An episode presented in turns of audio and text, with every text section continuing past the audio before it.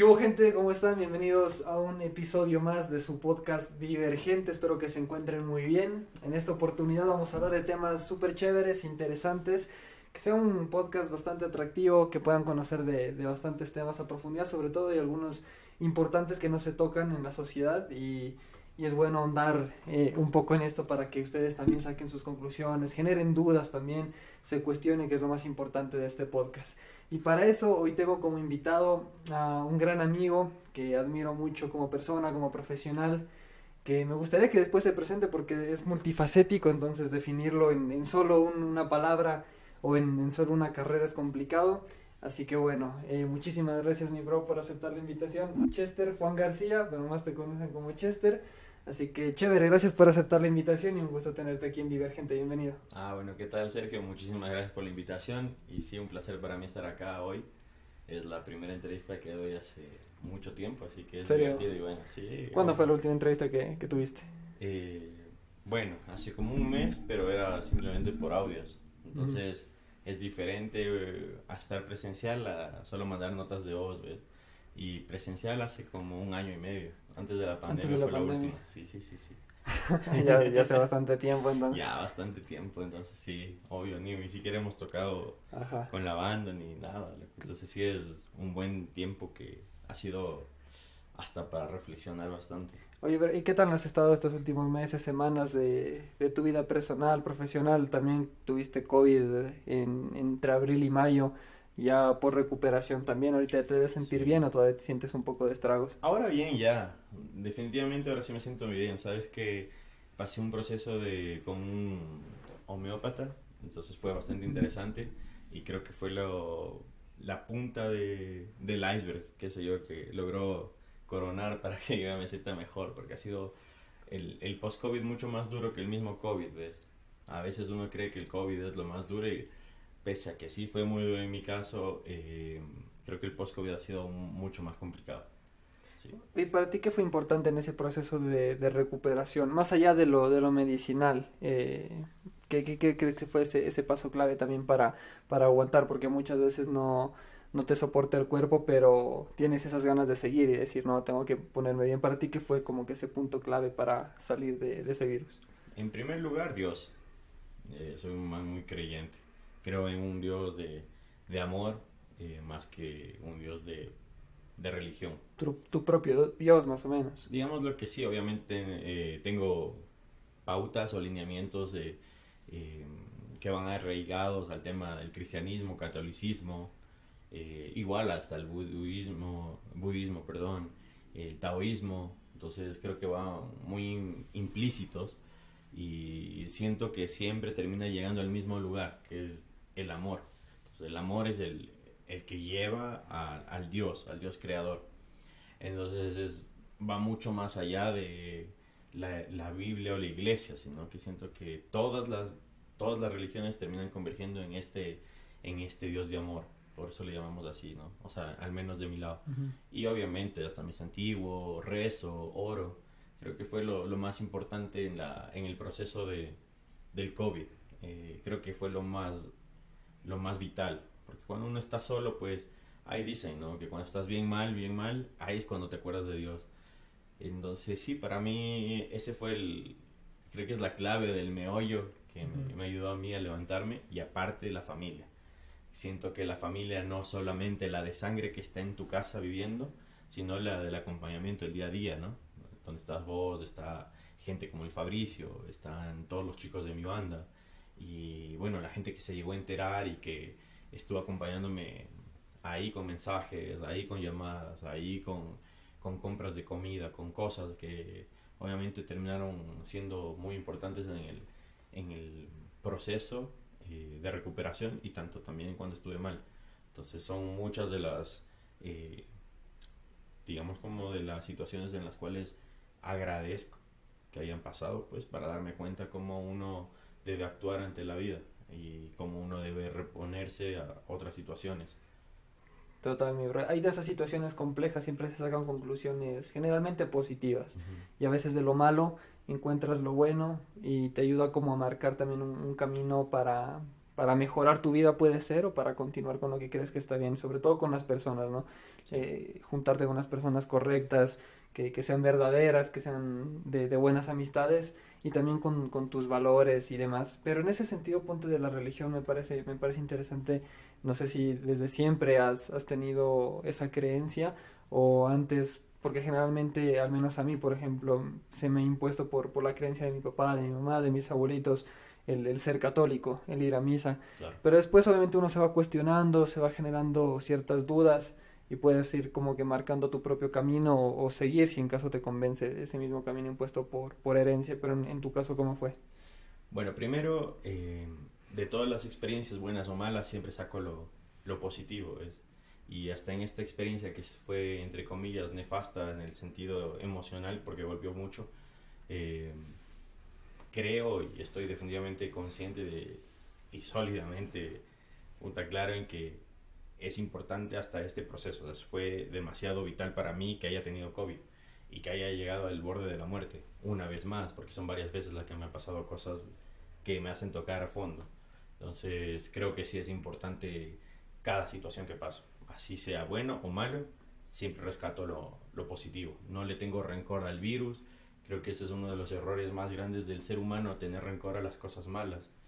Y siento que al tener ya mi edad, pues ya tengo 33, eh, haber pasado tantas cosas, de lo malo siempre rescato lo todo, todo, hasta lo que estuvo muy, muy mal, eso me hace crecer. Entonces me permite a mí seguir avanzando, nutrirme eh, mental y espiritualmente eh, para poder ser lo que hoy soy. Ahora, topando el tema de Dios, obvio, cuando era pequeño, loco, todo el mundo te impone, te impone siempre cosas. Eh, no digo que esté mal, de hecho es bueno porque tú conoces. Y ves también si es que te gusta o no algo. Entonces sí, se me impuso, digamos, de cierta forma la religión. Ir a misa, a mí no me gustaba ir a misa. Eh, luego me gustó un poquito, luego no me gustó, luego me hice ateo, luego creí en, me hice cristiano. Entonces no era nada de santificarse ni nada, santiguarse, perdón. Eh, catolicismo, pues mi mamá es mucho más católica, ¿no? Por ella es que sí, obviamente creo en la Virgen. Entonces, sí, hay muchas tendencias y muchas eh, corrientes eh, espirituales que a mí me llegaron y me terminaron nutriendo. Pero pasó un tiempo y por allá hace unos, cuando empecé con custodia, comencé a creer en Dios de verdad. Ahí es donde comencé a tener eh, acercamiento fehaciente con Él. O sea, ahí me di cuenta de que existe un Dios y que ese Dios me lleva, me conduce hacia donde tengo que ir.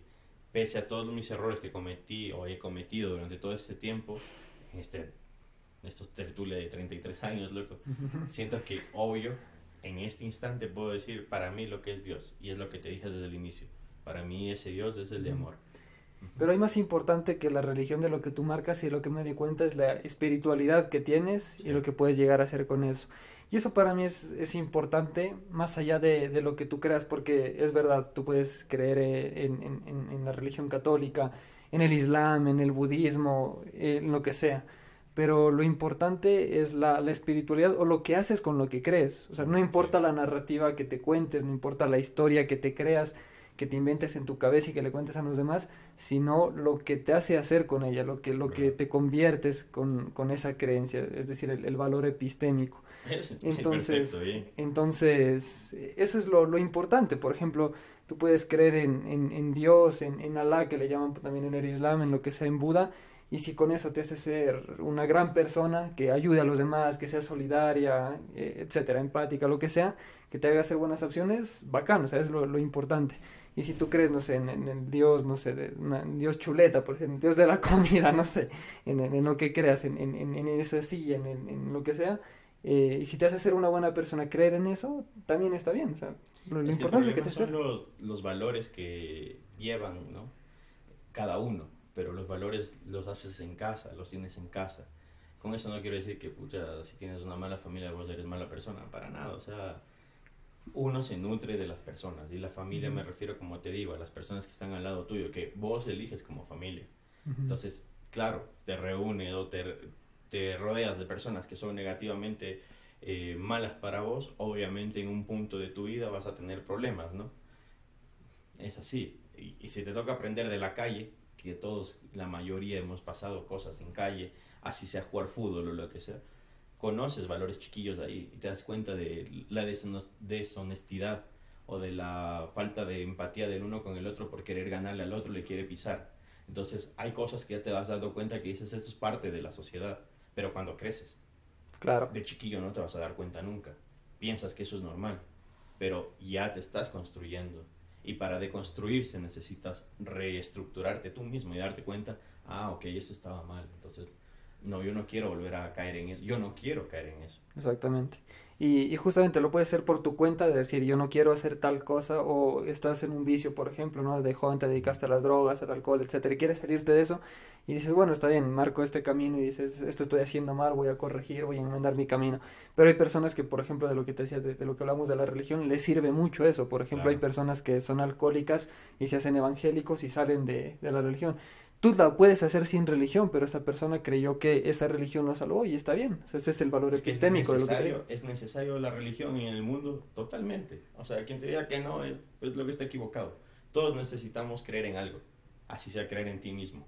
Sí, Entonces la religión yo no digo que esté mal, o sea, de hecho, qué bueno que exista religión, porque le permite a muchas personas tener un halo de esperanza. sí.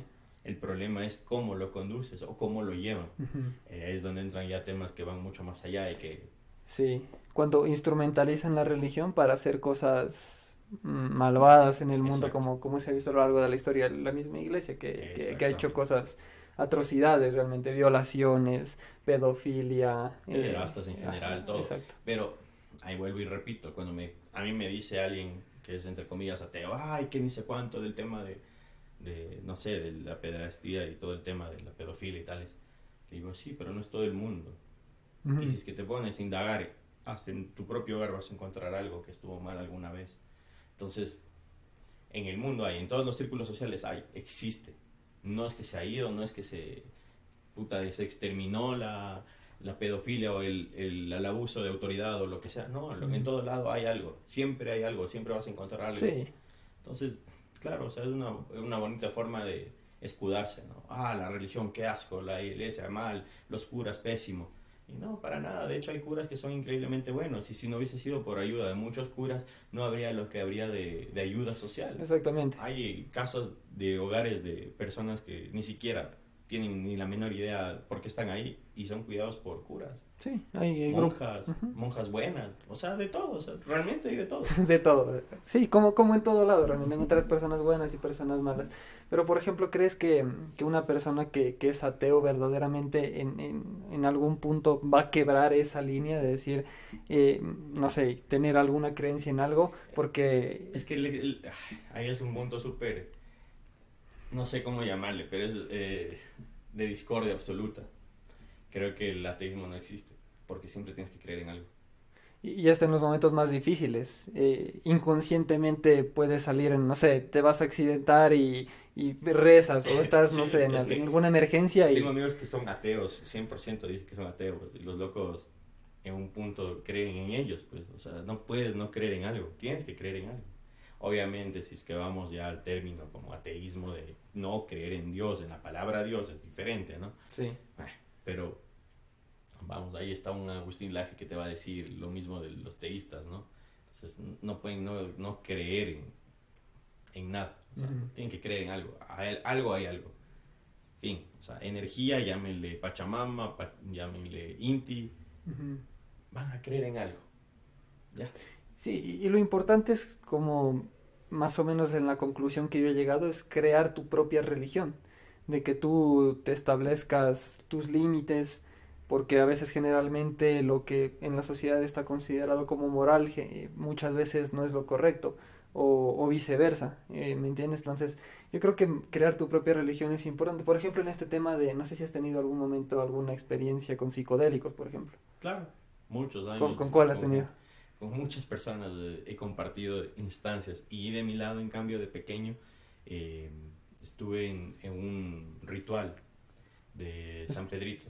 Ah, San Pedrito, yo también estuve en esa. Sí, y es chévere, ¿no? O ¿Qué tal sea, te fue? Bien, bien. O sea, yo no tuve alucinaciones, mi familia sí, pero yo era pequeño, o sea, tenía 12 años. Yo no, to- no es que me tomé un litro de... Ajá. Tomé un poquito y obviamente estaba cuidado por mi mamá, mi papá, estaba mi hermana también, estaban la, le dicen mamá y taita, taita a los que están ahí. Ujú. Entonces sí había guardianes y cuidadores eh, espirituales que te conducían para que sea una guianza y que sea una experiencia enriquecedora y que no termine siendo un juego que termina como hay, hay por ahí en el mundo, ¿no? Que hay mucha gente que solo se toma por diversión y Ah, como- claro, sí.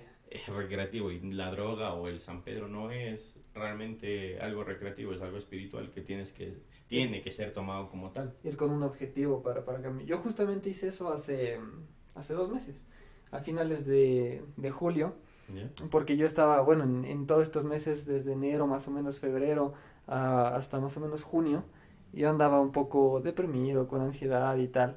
No sé si es por este tema del encierro, quizás me desmotivé un poco de mi trabajo, por eso también ya, ya no quise como estar mucho en, en lo que es mi carrera y, y ver otros horizontes, abrirme, a ver qué más me puede gustar, porque estaba cayendo como que en una rutina donde poco a poco ya no le encontraba sentido. Entonces, eh, estaba, estaba ahí en, en esas cuando a mi papá le, le dijeron una, una recomendación para hacer Reiki. No sé si Mm, escuchado sobre el Reiki. Entonces yo hice unas terapias de Reiki y este señor que hizo las que me hizo las terapias de Reiki en Tulcán me invitó a un retiro espiritual, me dijo para hacer un sábado en la noche y era la toma de San Pedro. Entonces yo nunca había escuchado sobre eso, entonces dije, vamos a, probar porque A dijo, te, voy a va". ayudar. Ajá, exacto. Entonces fue una bestia porque yo llegué, me acuerdo, nos fuimos a una finca más o menos, era retirada, cerca de la frontera con, con Colombia. Ay, eh, bonito, ahí eh, arriba. Magdalena, no me acuerdo, no me acuerdo, pero era, era bastante campo, era chévere. Entonces fuimos allá, unas 12, 13 personas más o menos, y obviamente hay estos, estos señores que tú dices de, de que están ahí guiándote, ¿no? Los, los guías espirituales. Entonces, eh, primero hizo la, la fumada del tabaco para ver cómo estaba, según supuestamente eso te, te ayuda a ver cómo, cómo estás en tu, Tu vida energía y tu tu aura. energía, exactamente. Eh, después ya te hacen fumar ese tabaco, te, te escupen en, en trago también. Y, y ya me cagó del frío, me estaban escupiendo trago, cuatro chamanes de acá, acá fumándome, y sin camiseta, loco, a las 7, 8 de la noche, estaba, y, te- y allá que es tremendo frío en el carche, y estaba así, loco, hasta que ya después ya, ya, ya pasó mi turno, seguían las demás personas, y comenzamos a tomar San Pedro. Después hicimos una hora de meditación, me acuerdo, yo no me podía concentrar bien. Y se dio cuenta este guía espiritual, me dice, tú no te pudiste concentrar bien, me dice, estaba súper perdido. Y y le digo, puta, estaban como me adivina, digo, porque yo estaba medio escéptico, o sea, yo no creía mucho en esas cosas, pero fui por lo que me recomendaron. Entonces dije, bacán. Y dije, este man, o sea, me está adivinando las cosas. ¿no? Entonces yo estaba ahí y, y después me llevó para abajo que había un tipo río. Y bueno, me, me hizo conversarle algunas cosas de por qué me sentía mal y todo.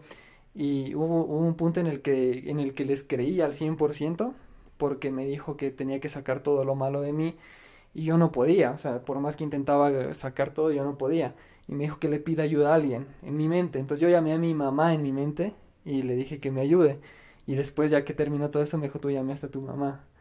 Y, y yo así como que, ¿y cómo, cómo supo este man? Y me dice, de pronto también tu mamá está un poco enferma. Oh, Y le digo que es algo grave y me dice, no, me dice es algo de, de, de diabetes, de colesterol, de eso.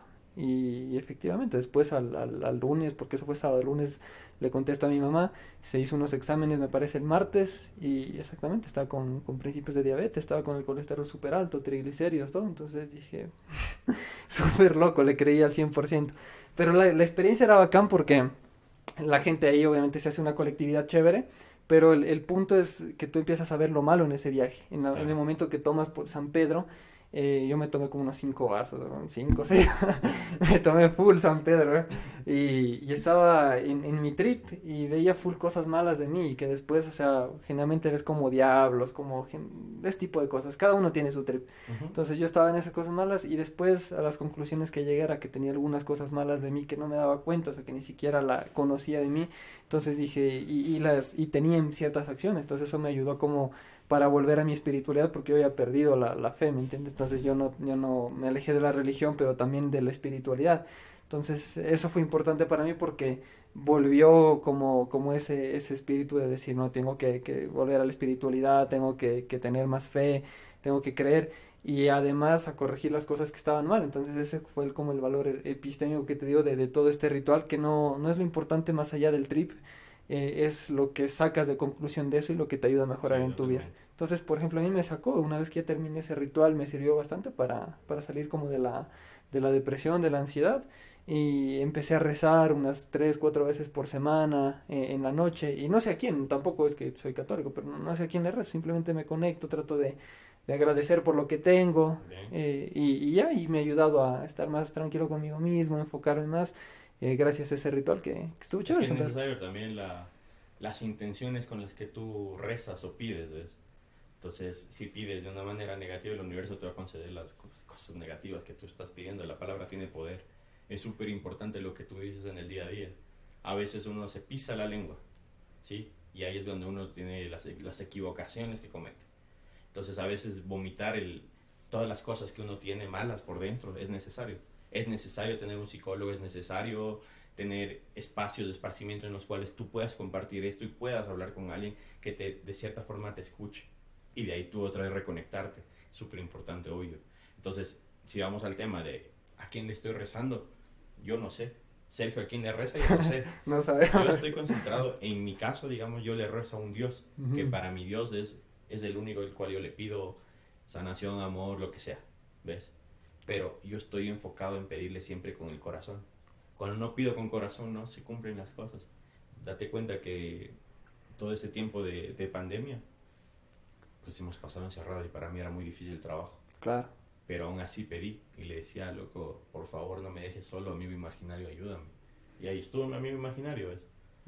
Llama al universo y llámale, la palabra tiene poder y te manda las energías que tú quieras de acuerdo a lo que tú pidas, llámale lo que tú quieras. Pero termina concediéndote, porque así es la vida, es un trabajo de creer. La fe no existe, la fe es, no es tangible, la, la fe es mental, la fe está aquí en el corazón. Total, total.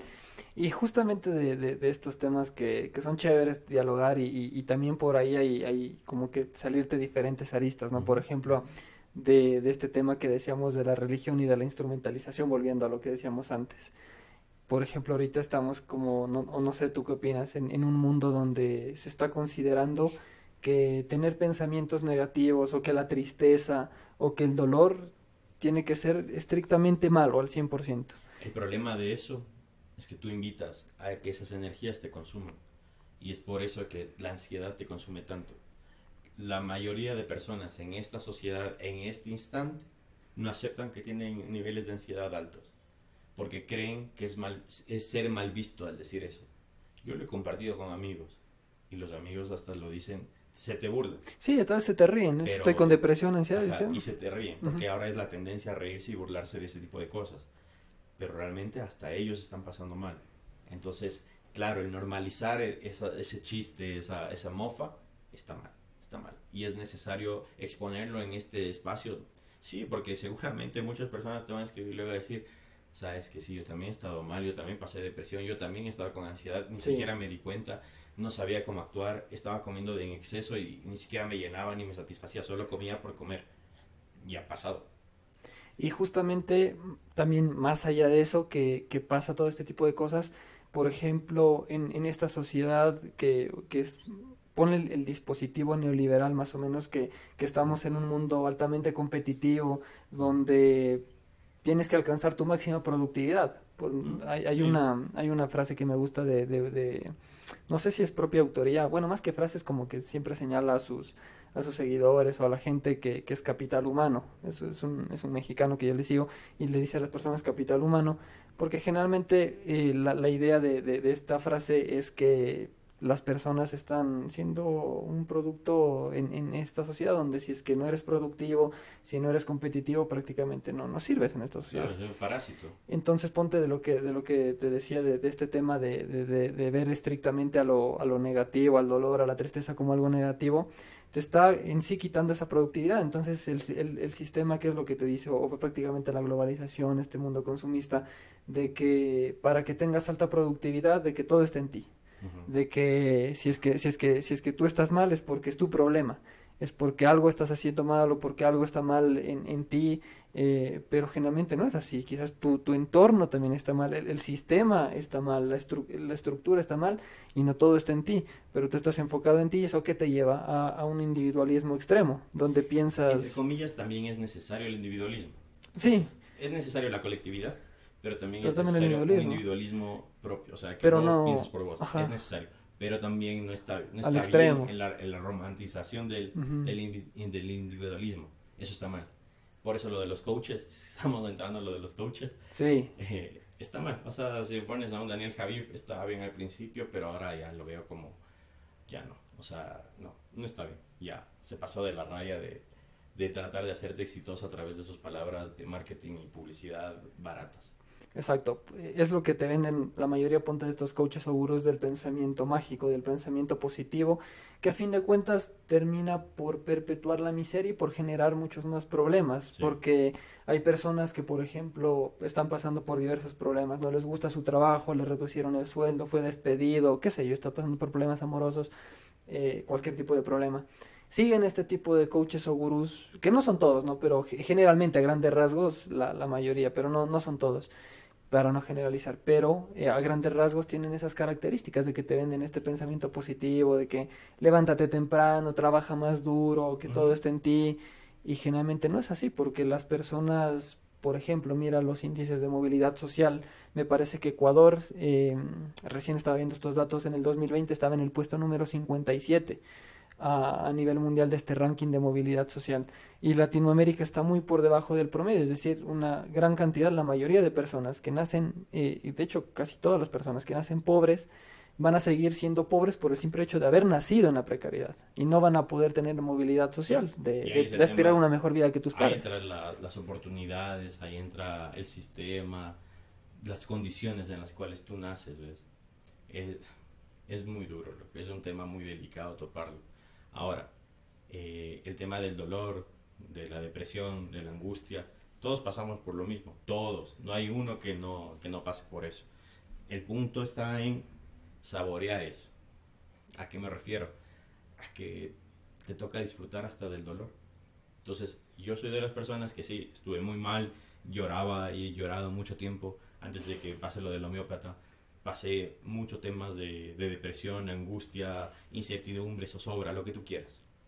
Pero después me daba cuenta que era necesario y es necesario aceptar el dolor, es necesario eh, pasar épocas de fracaso, es necesario llorar, es necesario aprenderse a querer como uno es y en las situaciones en las cuales uno está atravesando. Y a veces me enojaba, ah, estoy harto de esto. Y, bueno, ya, está bien la, la lloradera, pero pues disfruta hasta de esta misma lloradera. Porque es en este instante en el cual tú puedes, tienes la chance de... Hay otros que ni siquiera tienen, no pueden darse la oportunidad de sentarse y llorar. No uh -huh. pueden.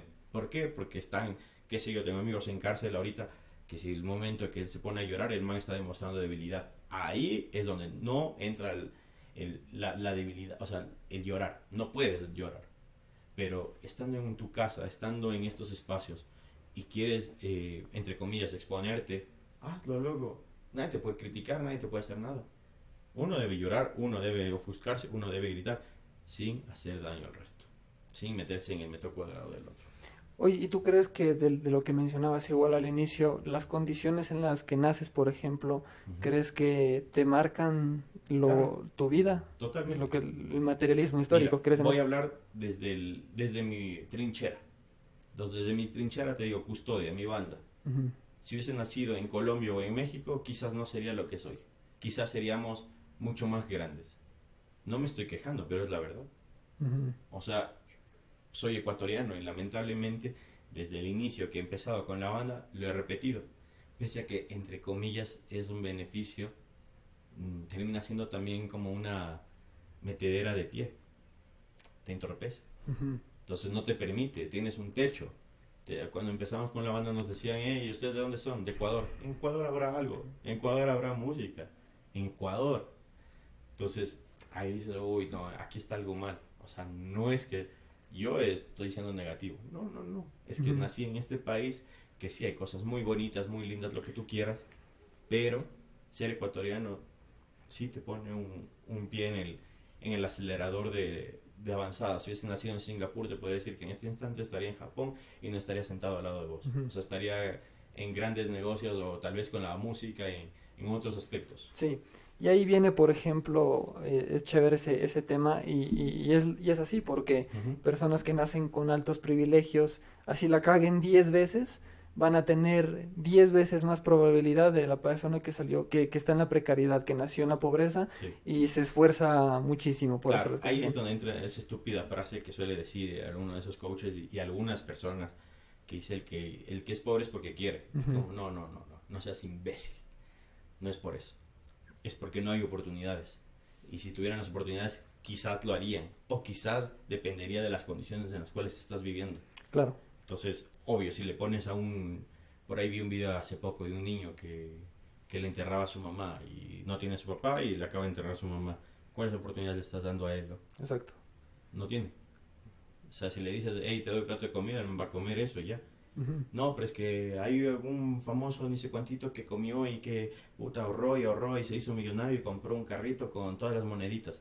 Ya, ya, es uno. Hay, hay casos, ajá. Y yo no lo voy a negar, pero hay uno. O sea, es el, el 0,0001% del, del mundo que hace eso. Los demás tienen otras situaciones, otras condiciones. No todos somos iguales. La equidad de- debería existir, pero no existe. Entonces, sea, ya que va más Sí, allá. y, y hay gente que, que no se da cuenta de eso. Yo creo que es un paso importante reconocerlo, sobre todo para en el futuro generar algún tipo de cambio estructural. Empezar por, por reconocer eso.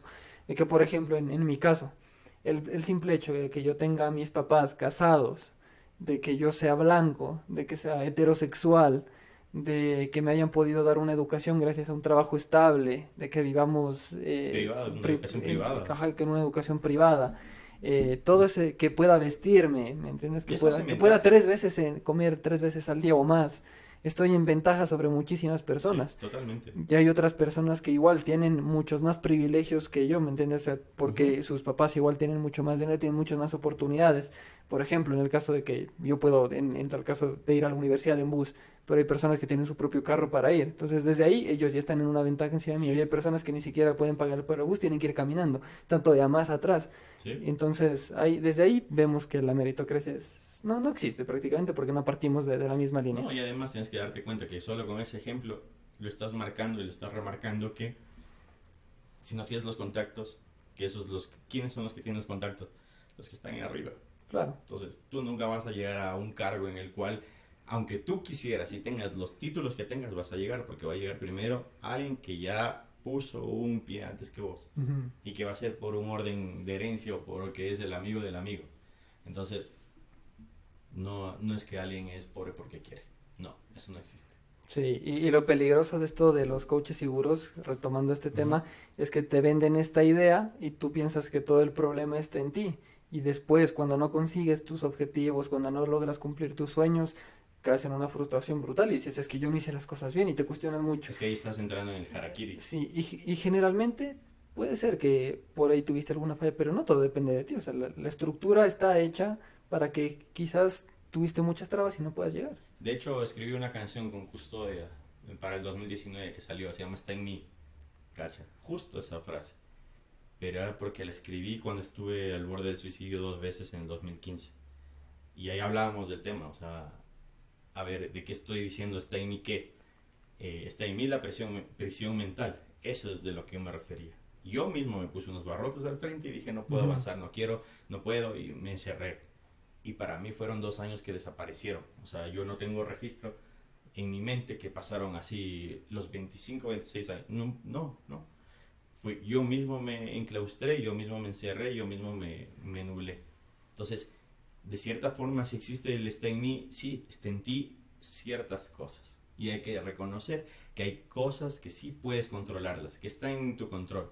De hecho, hay una oración que ahora repito todos los días y dice, eh, Dios concédeme la serenidad para aceptar las cos- cosas que no puedo cambiar, el valor para cambiar las que puedo y la sabiduría para reconocer la diferencia. Pero eso nació a partir de, a partir de qué? De la humildad de, de reconocer que yo también no soy un todólogo, no Ujú. soy un que puedo con todo, no, no, no. Entonces ahí escuché, leí, dije, oh, esa es la justo la oración que necesito, ¿ves? Es necesaria. Te consideras en ese... ¿Has escuchado del, del estoicismo? ¿Qué hace referencia a? Es este tipo de filosofía que, bueno, a grandes rasgos es que tú tienes que quedarte tranquilo por lo que puedes controlar y por lo que no dejar Ah, sí, saltar. ok, sí. Entonces, en ese sentido es justamente de lo que, de lo que hablabas, de, de que las cosas que estén en ti las puedes controlar y las que no, tener como esa sabiduría para decir, bueno, esto no lo puedo cambiar y hay que aceptarlo. Totalmente, totalmente. Y es lo que hasta en muchos libros encuentras luego, ¿no? Por eso es importante la lectura, que también les invito a leer a la gente, pese a que no sea un mágico lector, ni espléndido lector para nada, pero es importante leer. El arte de la guerra es necesario para el ser humano, uno de esos libros. Y por ahí hay un par más que hasta la granja de, de Orwell sería necesario que lean, para que se despierten un poquito y se queden del lado de la nebulosa, ¿no? Hagan un ladito y puedan dar un pasito. Es que sí es necesario en estos tiempos que, que se lea más y, y sobre todo en estos tiempos donde se está pasando por muchas cosas complicadas, como que retomar estas lecturas y lo pueden encontrar tranquilamente en, internet, ahora está hay lecturas gratis y tal. Oye, pero por ejemplo de lo que decías de, de lo que escribiste esta canción y tal, eh, todos esos, ¿por cuánto tiempo estuviste pasándola mal, digamos, en ese sentido donde tú no encontrabas el camino? No sé si también tú, o sea, peleaste contigo mismo contra estos cambios donde tú decías, ¿por qué no puedo cambiar esta cosa de mí? O sea, dijiste en algún momento eso, o sea, que, que sufrir tanto por, por no eh, conseguir algún tipo de, situación que tú anhelabas. ahí fue dos años, yo calculo. Entonces, eh, siento que, o sea, me tomó tiempo, me tomó mucho tiempo. Y claro, no despertaba porque yo llegaba al- a mi cumpleaños 15 de mayo del, no sé, 2016. Y de repente estaba en el trabajo con un amigo, así le oye, bro, hoy cumplo años, man, ¿cachai? Me acabo de dar cuenta ahorita, así. Y nada, se cagaba de risa. Me dice, ¿en serio, Chester? Le digo, sí, loco, no. Qué foco, ¿no? Mi mamá me dice, oye, ¿pero por qué pasa eso? Y él le explicaba, le decía, claro, para mí pasó esto el anterior año y no entiendo qué pasó todo este tiempo. Y claro, entré en un estado de, en un estado mental que estaba ido. Estaba ido, no era yo. No me sentía yo, no era, no me sentía completo conmigo mismo. Pese a que hacía más cosas, todo lo que tú quieras, pero no era yo.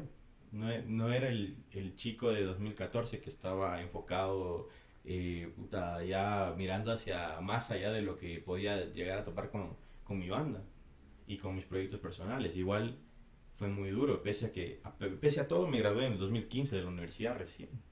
Y para mí fue como, bueno, una liberación, ya lo solté. Pero igual no estaba haciendo nada, ¿ves? No estaba siendo productivo. Y no me refiero a productivo de hacer dinero, sino productivo de nada. O sea, estaba parasitando, como lo dice un amigo mío. Esa, esa palabra ni existe, creo. Pero nosotros parasitábamos, solo andábamos, Ujú. estábamos. Existiendo. Exacto, y eso está mal también, porque el ser humano no, no puede pasar toda su vida existiendo, Claro. tiene que hacer cosas. Pero, pero ¿qué le atribuyes que pasaba eso ahora que, que ya han pasado los años?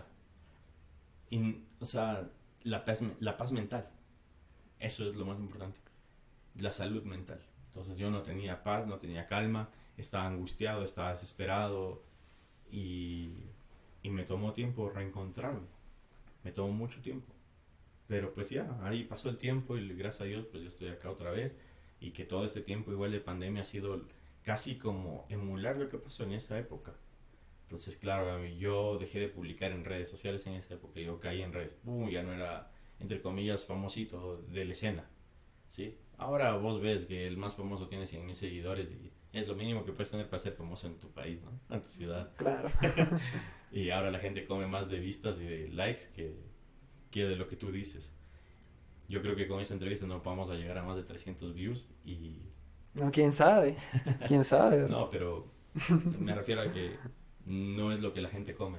Sí, es verdad. Generalmente a, a las personas ese tipo de, de situaciones pueden mirarlo así de alguna otra manera, pero generalmente estamos viendo en el mundo del espectáculo donde las personas que hacen mayores cagadas en redes sociales se avientan comentarios, no sé, tú puedes serte, es que hay que hacer una diferenciación entre ser famoso y exitoso, porque muchas personas creen que al ser famoso, al que te estén viendo millones de personas, tú eres exitoso, pero no, tú, tú, ahorita puedes hacerte un video bailando desnudo en el Parque de la Carolina en medio de, de este, de, este aguacero que cayó el granizo, te, te hacen un video y ya, ya, estás famoso en Twitter, en Instagram, porque la gente le comparte este tipo de cosas. Claro, es que ahí entra el tema de la dignidad, ¿no?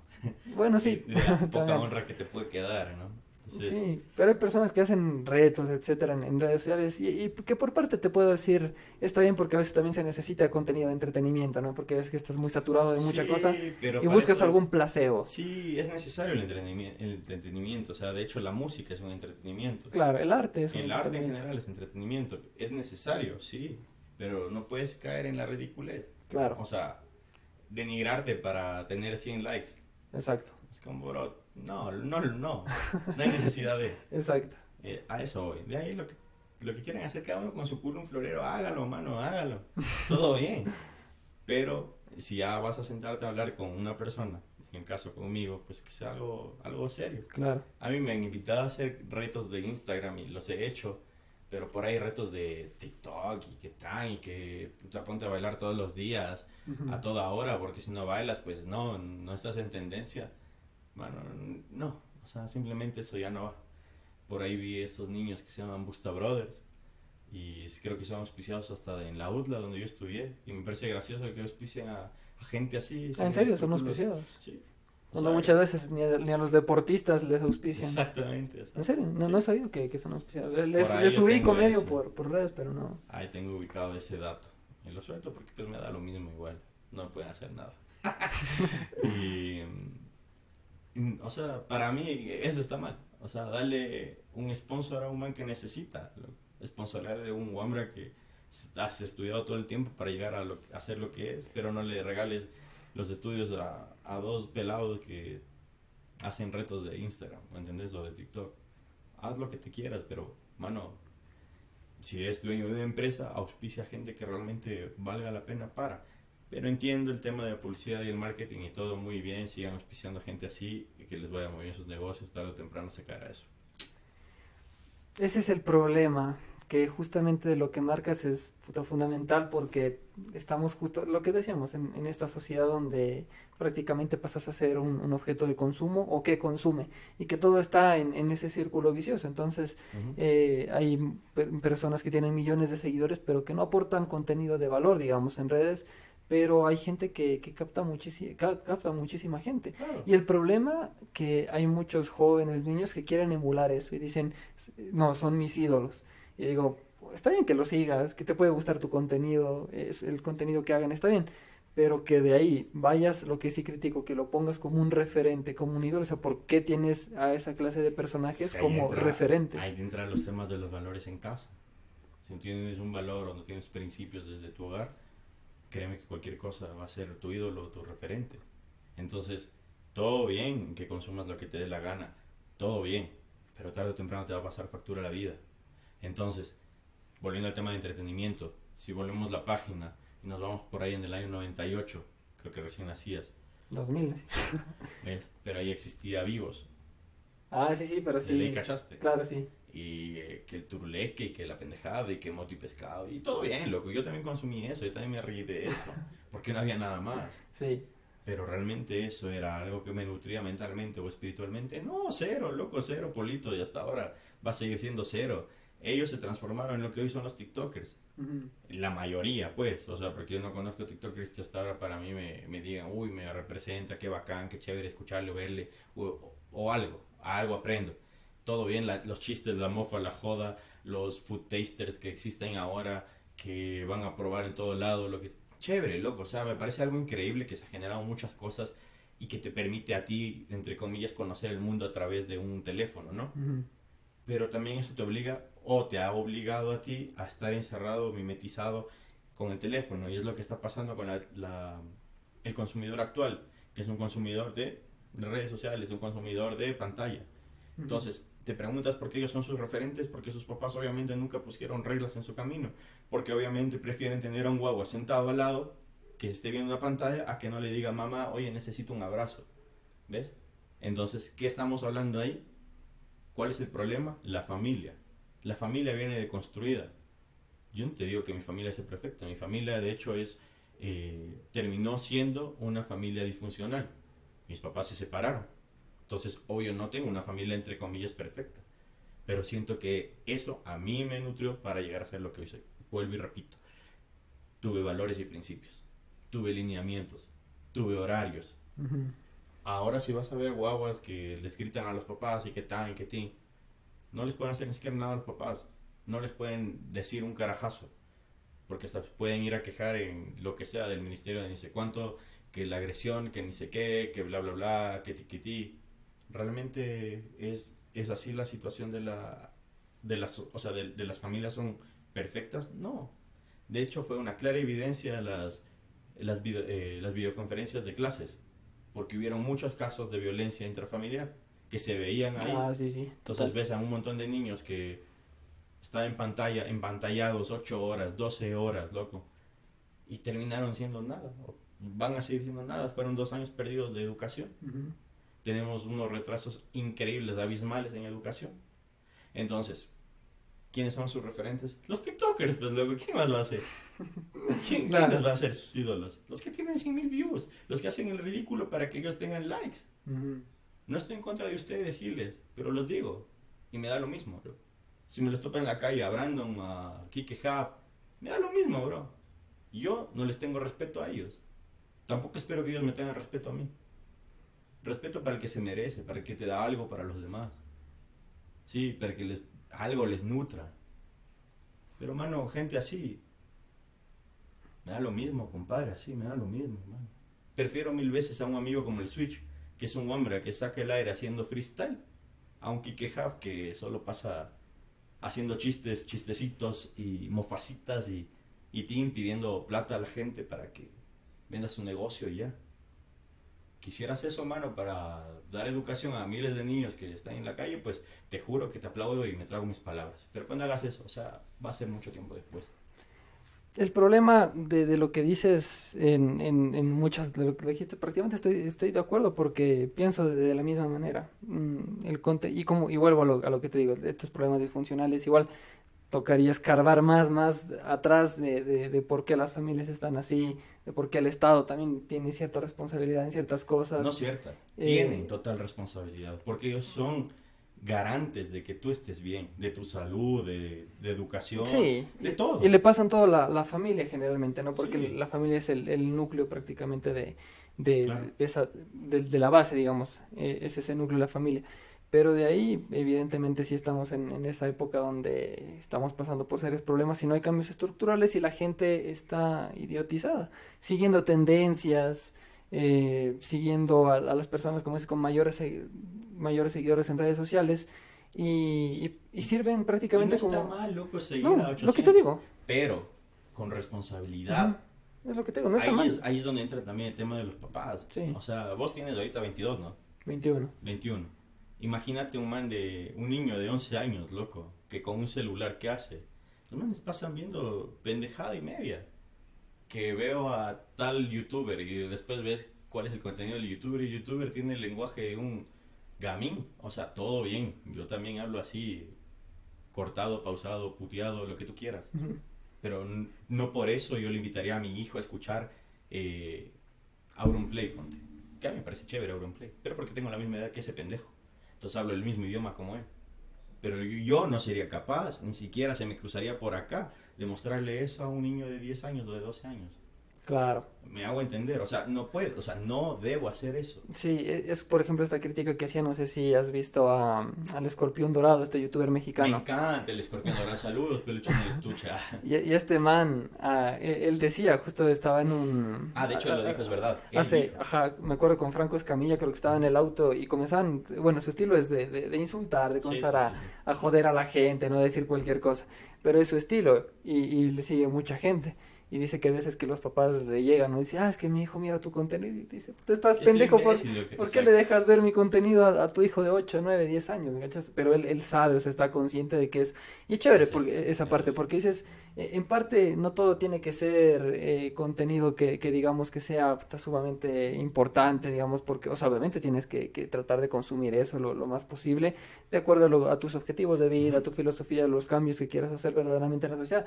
También está bien esa parte de entretenimiento porque como te digo, a veces que ya estás colapsado y quieres solamente reírte un rato, quieres ver a alguien que te haga cagar de risa y ya está. Pero tener esa, esa conciencia, digámoslo así, de saber diferenciar.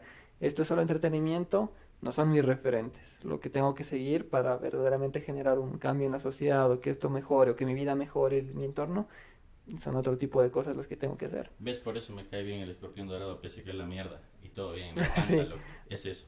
es un man consciente.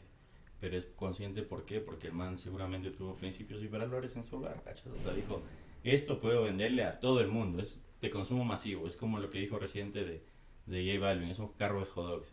Consumo masivo. Sí. Pero, chuta, no, tampoco puedo hacerle ver eso a unos niños, loco, no está bien. Entonces, el problema sí radica en el hogar totalmente. Más bien, desde ya, consejo sano para los que son papás. Loco, tengan atención con sus hijos, escúchenles, mírenles, hablen con ellos, compartan, rían con ellos. Pero no permitan que la pantalla se convierta en lo que ustedes no son. Y ahorita que estamos igual hablando del tema de redes sociales, igual ponte salen estas tendencias de ser activista en redes sociales. Ah, donde tú te unes a una tendencia, por ejemplo, sale como en el caso, me acuerdo, del maltrato animal, que, que son estos productos que generalmente usan las mujeres, los cosméticos, y, y son probados con, con animales. Entonces llega esta tendencia y las personas se unen, ¿no? Y comienzan a hacer campañas en redes sociales y tal, o sobre el medio ambiente y tal. Y en cierta parte, no, no sé, te, pregunto qué te parece, pero por ejemplo, en cierta parte creo que está bien porque dices, bueno, eh, tomas conciencia de la realidad, pero hasta qué punto puede cambiar o hacer o generar cambios reales, el ser activista en redes sociales, el, el hacer campañas, el, el, el, publicar tus historias, tus posts, genera, ¿tú crees que puede generar cambios reales o queda solamente en redes? Sí, o sea, todo en la vida genera un cambio. O sea, desde el comportamiento que tú tienes en tu hogar genera un cambio. El día de mañana te pongo un ejemplo banal, sencillo, fácil. En tu hogar, ¿tú tienes la cama de tu casa? Claro. Ya, digamos que tú no tendrías la cama de tu casa. 30 días no has tenido nunca, bueno, en tu vida nunca has tenido la cama de tu casa. Pero 21 días vas a comenzar a tender la cama. ¿Generaste un cambio? Sí. Obvio. ¿Y tu mamá qué va a decir? O la persona con la que vives qué va a decir? Oye, este man cambió. Ah, pero qué chévere, está limpio el cuarto. Uy, qué pulcro. Yo también creo que voy a hacer lo mismo. Ya generaste un cambio. Entonces, si me preguntas, ¿en redes sociales? Sí, obvio, vas a generar cambios de cierta manera. ¿Cuál es el problema y cuál es el peligro con las redes sociales? Hay, hay dos lados, el tibio y el que es ya recontra, re fuerte, ¿no? Que termina siendo tajante y, puede ser perpetuo para toda la eternidad. El livianito viene a hacer las cosas que no son tendencia de todos los días, sino que es tendencia por horas, por franja horaria. Exacto. Entonces hay cambios que, bueno, este de Jojo Rabbit creo que se llama, no es la película, pero del reconejito del test animal. Sí. Ya, esto hace 30 años ya existía, ¿sí? No el mismo dibujito, pero ya existía. Siempre se habló, PETA existió. Hay muchas, muchas eh, marcas, empresas, lo que tú quieras, colectivos veganos que se han encargado de luchar por y para los derechos de los animales. Perfecto generaron cambios hasta un punto, hasta un techo. Ahora tienes la herramienta tan fuerte como es la, el Internet. ¿sí? La, el Big Data, todo eso que te genera vos, que te llegue aquí el consumo masivo, que lo vean muchas personas. Pero ahí es donde entra el tema de realmente genera un cambio. Mm, mm, sí y no. Por eso es importante, el, ahí es donde entra el individualismo. Sí. Es importante que te llegue a ti la información y cómo tú la conduces a través de ti. Entonces, para mí sí es importante eso. Sí, porque puedo, puedo leer y decir, ah, qué interesante, sí, no quiero consumir esto, voy a tener un poquito de conciencia, voy a ver cómo se realiza los, eh, a detalle este maquillaje y ya no lo voy a usar. Perfecto. Ahora, si vamos a un estrato en el cual son familias que viven en escasos recursos, ¿tú crees que se preocupan por ver eso? No, ellos se preocupan, por vivir el día a día. Claro, por tener que comer, por porque no pasa necesidad. Entonces, los cambios ambientales que tanto se hablan ahora, que deja de consumir sorbetes, chévere, bacán, bacán, bueno. Sí. Pero, ¿y las mascarillas? Y la cantidad de mascarillas que están desechadas en el piso de la ciudad de Quito. Sí. Y el, ese es lo, es lo que te digo, o sea, puedes, se puede generar un cambio quizás pequeño porque tú puedes cambiar tu estilo de vida, digámoslo, puedes cambiar el de tu entorno, ¿no? Motivar a tus amigos, a ciertas personas que te siguen en redes sociales, tu familia, pero de ahí a llevar un cambio estructural, que digas un verdadero cambio, que esto, gracias a estas redes sociales, ha cambiado esto, yo no creo tanto. Hay momentos que sí, por ejemplo, eh, por ejemplo, hubo una, una eh, convocatoria masiva, recuerdo en Snapchat en 2018 en Estados Unidos, donde hicieron una convocatoria y la gente salió a protestar y, se vio realmente después los cambios después de esa protesta y tal, eh, por este activismo en redes sociales, que puedes puede funcionar, ¿no? pero, pero de ahí, por ejemplo, esto del maltrato animal, es como tendencias, como modas. Puedes dejar de usar ciertos productos y todo, pero van a seguir haciéndolos. Y va a haber millones de personas que van a seguir consumiendo. Es que de hecho, todas las marcas estas que hacen eso, lo han venido haciendo, pero lo van maquillando de una manera tan abrupta que no se dan cuenta la gente. Piensan que ahora todo es orgánico, por ejemplo. Y la verdad es que nada es orgánico, ya todo es... O sea, con compuestos químicos, pues. Entonces, hasta la misma comida que comemos todos los días tienen compuestos químicos que nos hacen daño a nosotros. Realmente alguien se va a sentar a ver. Yo tengo un amigo, uno, que es ultra vegano y todo. Él es el único que le veía coger todas las etiquetas para ver qué llevaba atrás, qué tenía y que si es que era algo que tenía un trocito de alguna vaina que sea hecha con algo de un animal, lo, no consumía. Entonces, ves, es como si tienes tiempo para hacer eso, chévere, güey, pero la mayoría no tiene ese tiempo. La mayoría no tiene el tiempo, claro. La mayoría va a coger lo más fácil. Ahí está un enlatado y, me pasa a mí. O sea, yo prefiero coger algo rápido, tac, listo, esto, rápido, pim, pim, pim, pim, como, chao. ¿Ves? No lo disfruto. Ahora que existe gente, que hay un porcentaje mínimo que se preocupa por ver de dónde vino la frutita, de dónde vino. Bien, güey, ok, bueno. Pero la mayoría de gente, vamos a, a la mayoría, no lo hace. Porque no, tiene ni tiempo ni nada para hacer eso. Exactamente. Consume lo que tiene que consumir. Y te quería igual seguir preguntando para conversar. Eh, ahora sí hablar un poco también más de tipo. Bueno, hablamos de estos temas que andamos full en estos temas, pero son súper chéveres, importantes. Pero para, para conocer también un poco más de ti. Bueno, yo sí cacho obviamente de que tú fuiste cofundador de, de Custodia. vocalista, giraste por algunos países de Latinoamérica, fuiste también al continente asiático. Eh, y obviamente pasaste algunas experiencias, anécdotas eh, buenas y también malas, ¿no? Donde tuviste en algún punto algún tipo de riesgo también en ciertos países, sobre todo en Latinoamérica, que es un poco más peligroso. Eh, nos, para ti, me gustaría preguntarte cómo fue esa experiencia con Custodia, ahora que no están tocando, no sé si en algún punto vayan a retomar en el futuro ya no, pero para ti, ¿cómo ha sido esta experiencia de, Custodia? ¿Qué, ¿Qué te ha dejado? ¿Qué valores te ha enseñado? y, cómo calificarías a nivel, a, nivel general, digamos, promediando, ¿no? Eh, ¿Ha sido una experiencia buena, mala y con qué, con qué te has quedado de todo eso? Pues puedo decirte que custodia es literal casi que mi vida, loco. O sea, es todo lo que, que he logrado construir a través de, de no tener nada y tratar de llegar a tener todo, pese a que no se puede tener todo en la vida. Entonces, como experiencia, es lo más fabuloso que me ha pasado.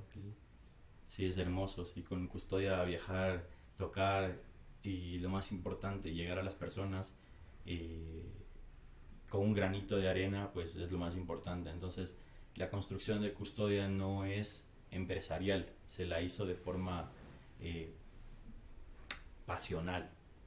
Entonces, nació de la pasión, se mantiene en eso y se va a quedar para siempre así. Entonces, es complicado decirte que por ejemplo, hay muchas personas, ay, pero Chester, ustedes viajaron mucho, de le tienes full plata. No, no, no, no tenemos plata, loco. O sea, realmente ha sido todo autogestionado. De hecho, tenemos una deuda enorme todavía con una de las personas que nos financió para el último disco. Y, y te puedo decir que aún así, nosotros seguimos enfocados. O sea, estamos claros de lo que queremos. Entonces, eh, nosotros sentimos eh, que somos unos instrumentos de Dios que creo que es lo más importante decirlo y remarcarlo siempre.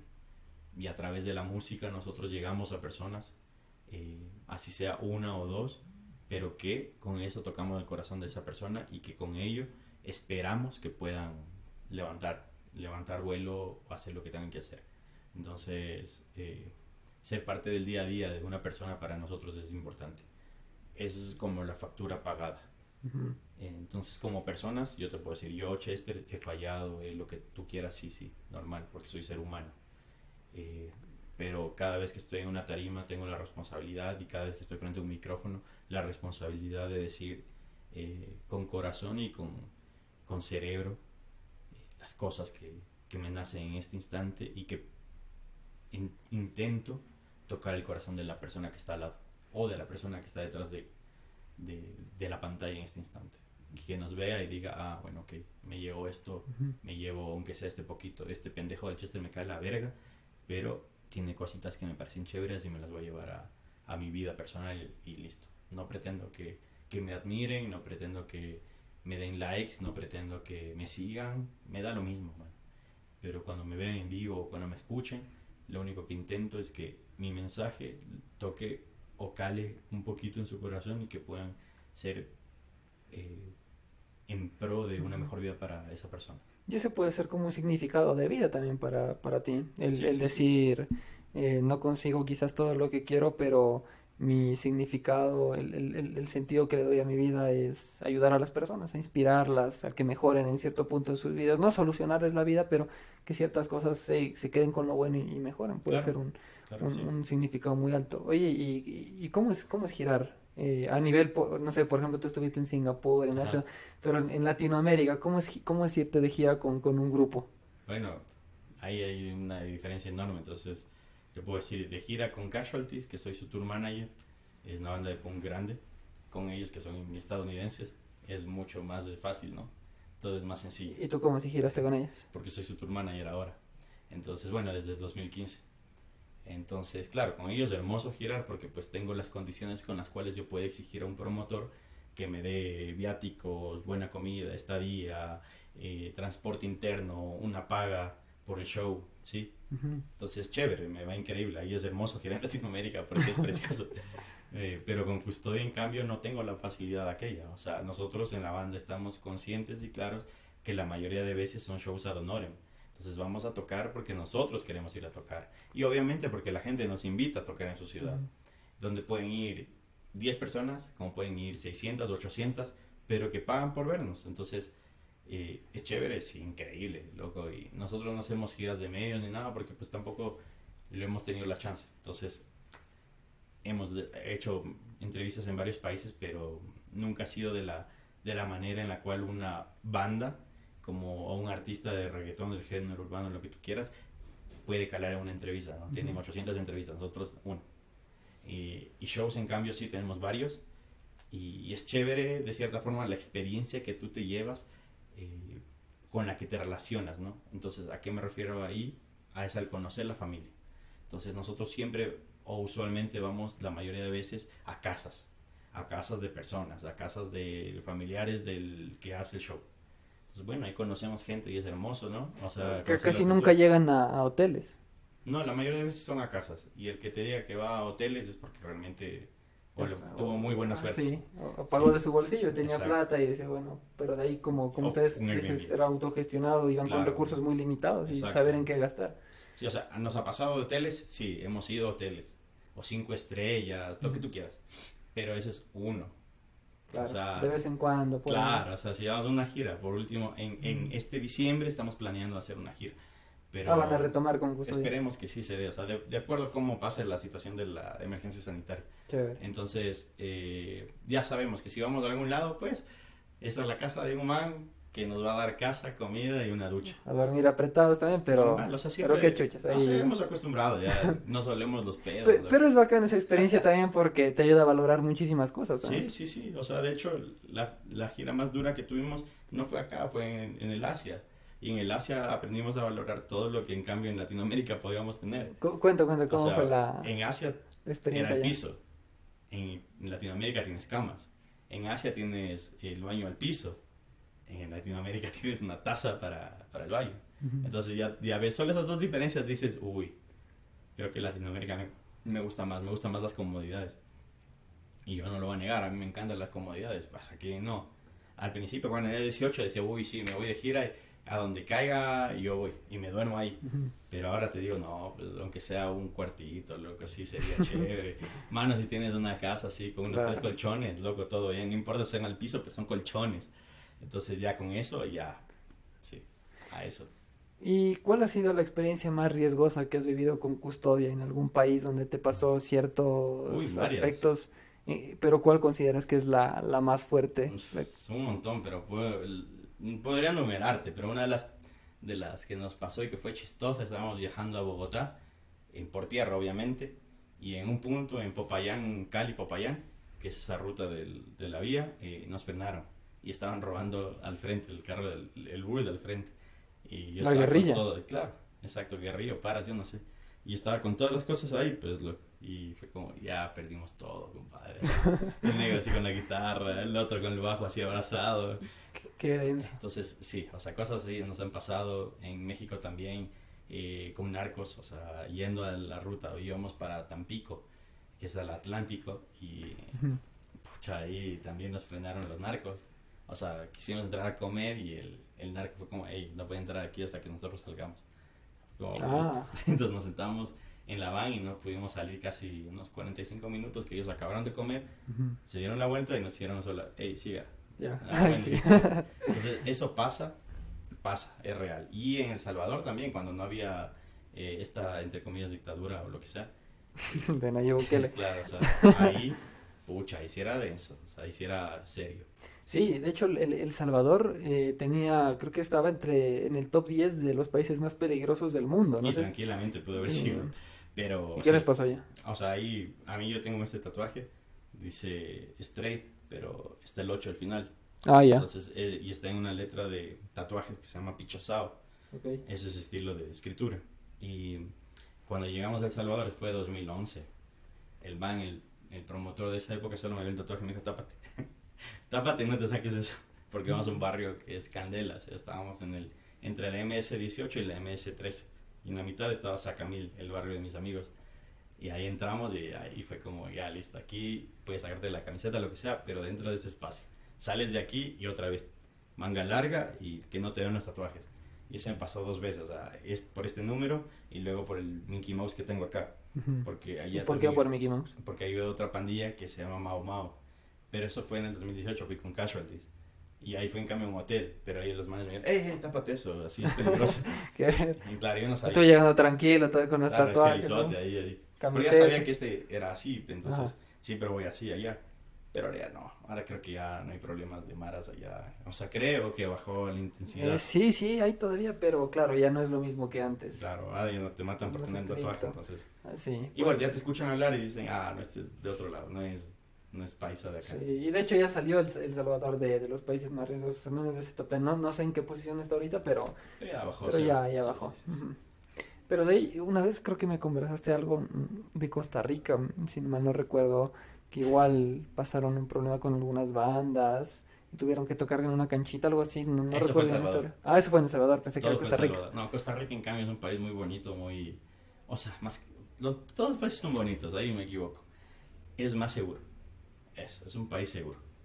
En cambio, Costa, o sea, Costa Rica es un país demasiado seguro, no te va a pasar nada. O sea, ahí no hay... Yo no he visto en mi vida ya más de cinco policías en la calle. En El Salvador, pff, lleno de policías, pero sabías que ni la policía puede hacer nada. Claro. Y hay barrios muy peligrosos que no puedes ir a tocar en.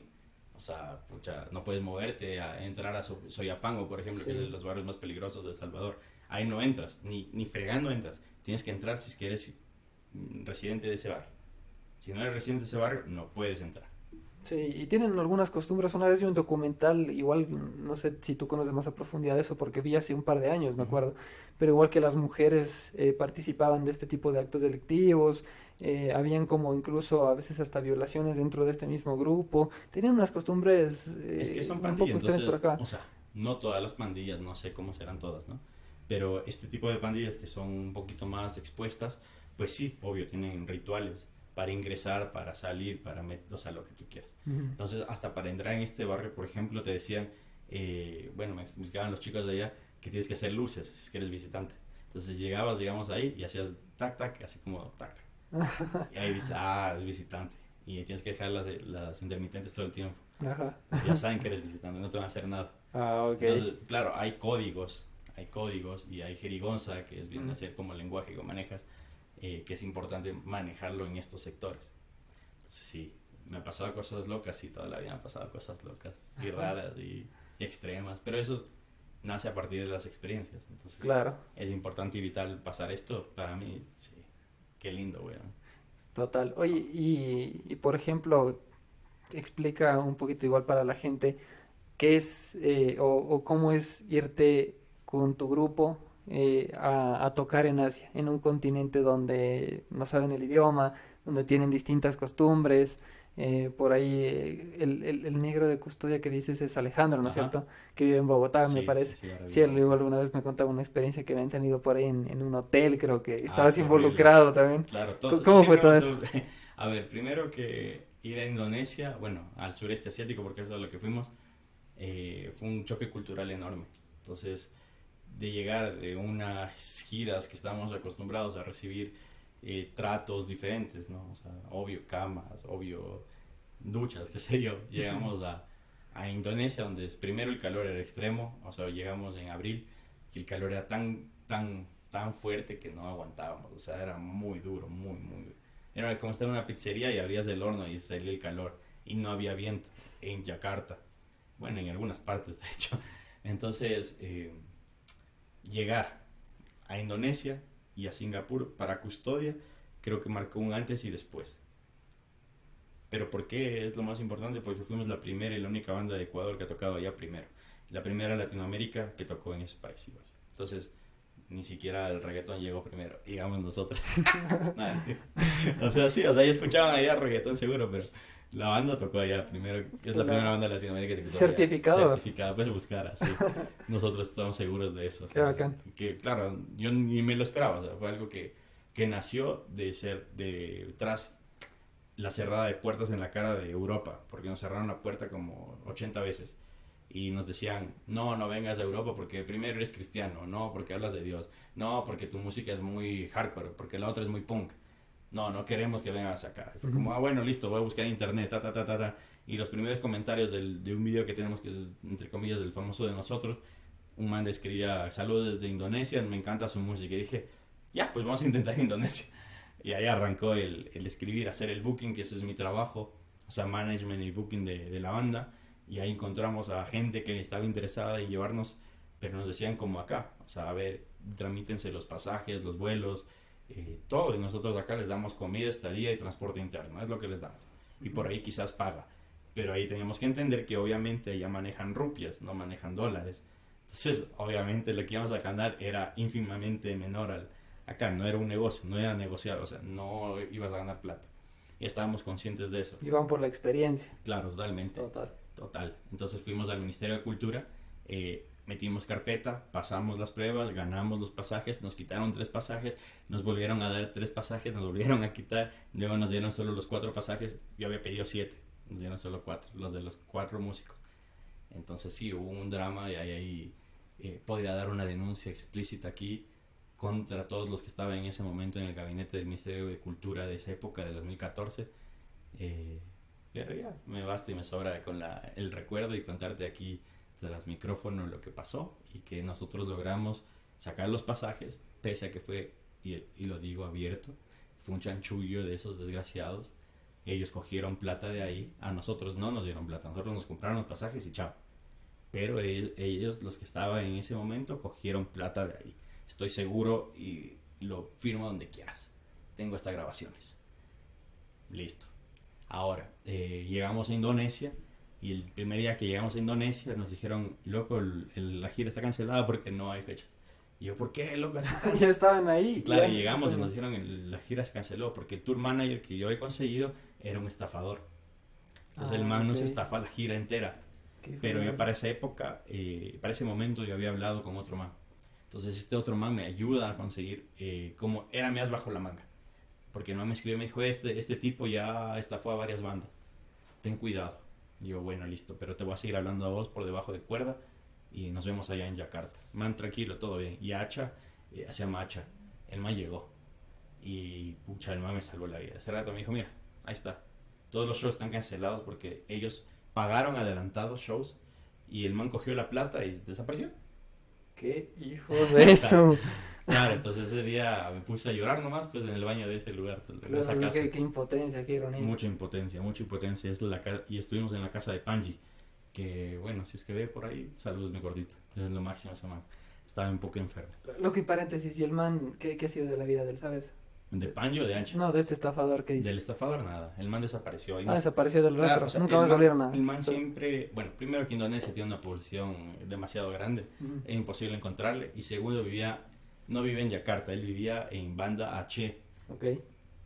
Perdón, Banda Aceh es al norte de Indonesia. Entonces son unas montón de islas, él estaba en la punta de acá arriba y nosotros estamos acá. Entonces llegar allá era un vuelo de 6 horas. Y yo irme allá a buscarle a un tipo, es una aguja en un pajar, entonces Claro. Aparte gasto de plata y tal. Claro que ya me da la mierda, ¿no? Y claro que hablamos, nos puteamos. Y, y Hacha le dijo, si vienes a Yakarta yo te voy a encontrar porque yo, yo sí te encuentro. Porque estás en nuestro país y te vamos a crucificar.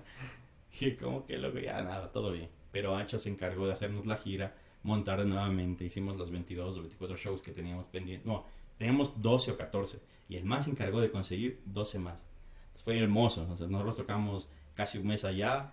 Y aparte Singapur, que fue... Ahí fue, en cambio, la cereza del pastel porque estábamos viendo un país en extrema pobreza, que ahí es donde entra también como nosotros vimos un país pobre. Yo vengo a Ecuador y te digo que Ecuador es un país rico. Nosotros tenemos muchas facilidades que en Indonesia no vas a encontrar. Desde la comida, desde los espacios, desde las desigualdades, aquí no hay. Te juro que Ecuador para mí y para mi punto de vista, aquí no se siente tan marcado, en Quito, no se sienten tan marcadas las diferencias de clases sociales. Hay, las hay, en todo lado hay. Pero acá, al menos, tú vienes acá a San Carlos y ves esta casita y dices, chévere, vas a mi casa y dices, bacán. O sea, no hay una diferencia de, pucha, o... Ya dijiste dónde vivo, ya que. Bueno, eso. Pero, No hay problema. pero ves, o sea, no- hay, hay barrios que vos dices, no, no siento la, la desigualdad social. Allá vas a un barrio y sientes que estás en una pobreza extrema. Entras a ese espacio y sabes que el man está pasándola mal. Sabes que está todo mal económicamente, ¿ves? Pero aún así, en cambio, ya veíamos el corazón de estos chicos. Y yo te puedo decir que el corazón de Panji es tan grande como su corazón. es muy grande, man. ¿Y para cuántas personas tocaron en, en los shows de Indonesia? Aproximadamente en promedio. Es que ahí es donde lo que te digo. Ponte un show, tocamos para dos personas, un sábado. Pero el día lunes o martes tocamos en un lugar de arroz tirado. Habían 600, 800 personas. Y de ahí tocamos en un festival que habían como 10 mil. ¿Y, y, y cuál es esa, esa explicación que tú dices? ¿O, o cómo, cómo, cómo miras el tocar para dos personas? Porque te paras en un escenario con todo armado y dices, están dos personas. O sea, ¿cómo te, sien- se sienten ¿Sabes qué ustedes y cómo es tocar ahí? Justo eso pasó igual en allá en Indonesia y también ha pasado aquí en Latinoamérica, pero lo voy a poner en relación en lo que pasó en ese año. En ese año tocamos en Indonesia y al final de año estábamos tocando en Chile y Argentina. Y en el último show de, de Argentina fue en, en La Plata, a dos horas de Buenos Aires, Ok. lo conoces. Sí. Y, y ese día, en ese lugar, hubo una tormenta eléctrica y llegaron tres personas al show. Tres. Y eran de Capital Federal. Los manes viajaron tres horas. Era una chica, Vanessa Granson creo que se llama, y as- hasta ahora me acuerdo. Vanessa ¿Te Granson y los dos chicos, Ok. ajá, que no me acuerdo los nombres. Eran parte de otros grupos, pero fueron. Querían ver a Custodia. Y yo le decía a los muchachos, brother, o sea, así este solo el promotor, hay que dar el 200%. No me importa, ¿cachai? ¿Por qué? Porque nosotros somos custodia, ¿cachai? Y nuestro mensaje es esto, es levantarnos y tocar así no esté nadie. Porque siempre ha sido así la onda. Con custodia hemos tocado, ya te digo, para nadie o para mil o para diez mil. Y ha pasado muchas veces. Y no es un... No sería... O sea, no lo podría poner como excusa para no dar mi 200%. Entonces cuando yo cojo el micrófono, me pongo una tarima y yo estoy tocando para un millón. Para mí es lo mismo, para tocar uno o mil. Me da lo mismo. Y siempre voy a decir lo mismo, siempre voy a, a estar concentrado y enfocado en transmitir un mensaje. Y esa es la importancia del impacto que decías antes, de que no importa si no llegas a miles de personas, si es que no consigues todo lo que quieres, pero si generas cierto impacto en una, dos, tres personas que llegas con tu mensaje es suficiente, ya que era lo mismo. No importaba si es que estaban una, dos, tres personas en el show, Exacto, exacto. pero podías llegar con un buen mensaje y, y mejorar la vida, en, al menos en ese momento, para esas tres personas Claro, que estaban ellos ahí. se llevaron algo y eso estoy convencido.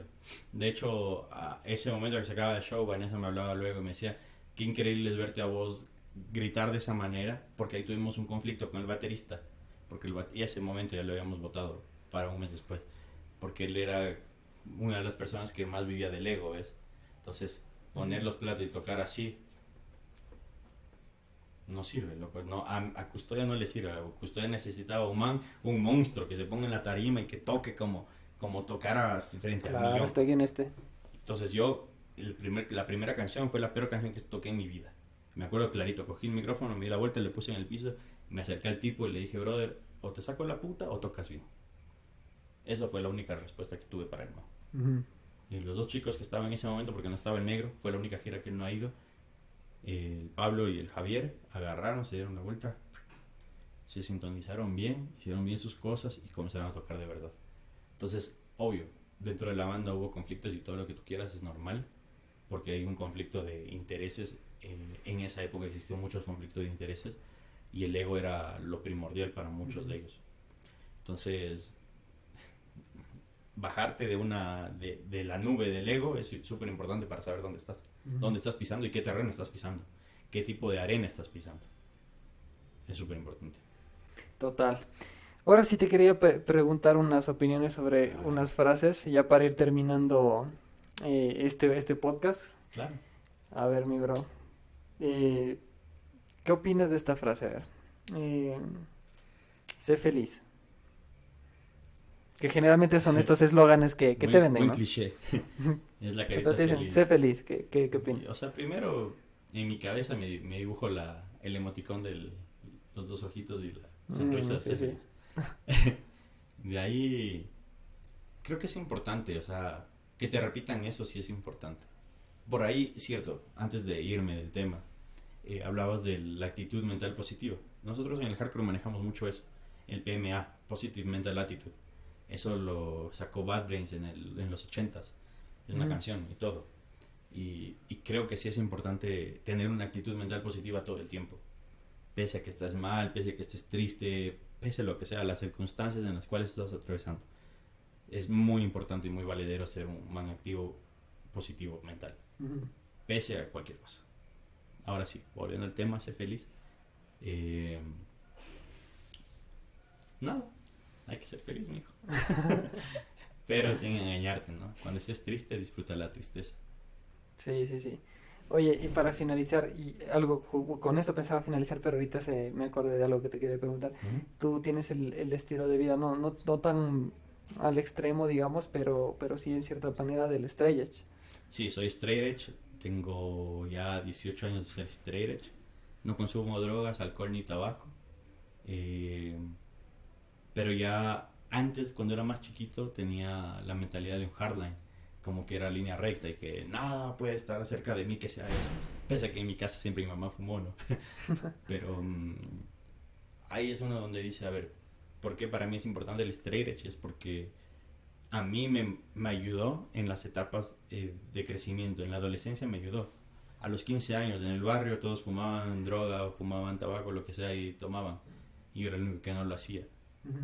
Y ahí entendí dónde están los verdaderos amigos. Y los amigos no, es- no los encuentras en esos lugares. Los amigos los encuentras construyendo una relación. ¿Ves? Entonces no importa la edad, no importa nada. Importa cómo son esas personas con vos, cómo son recíprocas contigo, cómo son en el día a día. Entonces el stretch a mí me permitió construirme, me permitió educarme, me permitió ver otras cosas que no hubiese podido si es que me metía en otras cosas. ¿ves? O sea, si me hubiese metido en el mundo banal de, de irme a todos los dos viernes de fiesta de jorga y tales. Me di cuenta quién era quién, mucho más temprano que otros amigos. Y, agradezco esos momentos de soledad porque me permitieron a mí saber con quién contaba.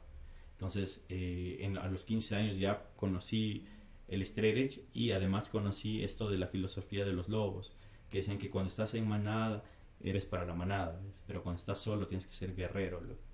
Entonces, en la- eh, cuando eres solitario como un lobo, pues loco, enfocado, enfocado y hacia adelante. Y normal, pues que también te pegues tropiezos de la vida, no hay que llores, que tal. Pero siempre he sido correcto con lo mío. Ujú. Nunca he tomado drogas, o sea, desde los desde que me hice edge. No drogas, no alcohol, no tabaco, cero, absolutamente. O sea, como un tipo de religión, digamos, también para ti, en ese sentido. No, no le podría decir religión, creería que es un estilo de vida. Ujú. Y tampoco es que lo, lo pongo así como, ah, No, no, lo, hecho, no en lo este- glorificas, no. sino... De hecho, no te- en, esta, en esta entrevista ni siquiera te topé el tema del edge. Lo topaste tú. Ah, sí, sí, es como este tema, es verdad, es como en el tema de los veganos, ¿no? Que a veces glorifican tanto y, y- y se presentan y soy vegano. dice. Ah. O Y nadie te preguntó si es que eras Claro. vegano, ¿no? Pero se presentan y de pronto soy vegano. Antes lo hacía así. Antes, antes sí tenía ese problema y creo que era hasta contraproducente, ¿ves? Ahora ya no, ahora lo vivo y, y ves, nace de la conversación y está todo bien. O sea, me parece Claro. increíble contarlo y, y pff, me topo con amigos hasta ahora, después de 10 años en Colombia. Los chicos siguen siendo straight edge, es como, qué bacán, bro, pa, vamos a pegar una pizza y, y nos reímos y tales. Es eso. Chévere, mi bro, gracias por estar aquí en este capítulo y a toda la gente gracias igual por ver. Les espero en otro próximo capítulo de Divergente. Espero que les sirva mucho, que se hayan divertido y que saquen muchísimas dudas y muchísimas conclusiones también de este video podcast. Un abrazo, hasta la próxima.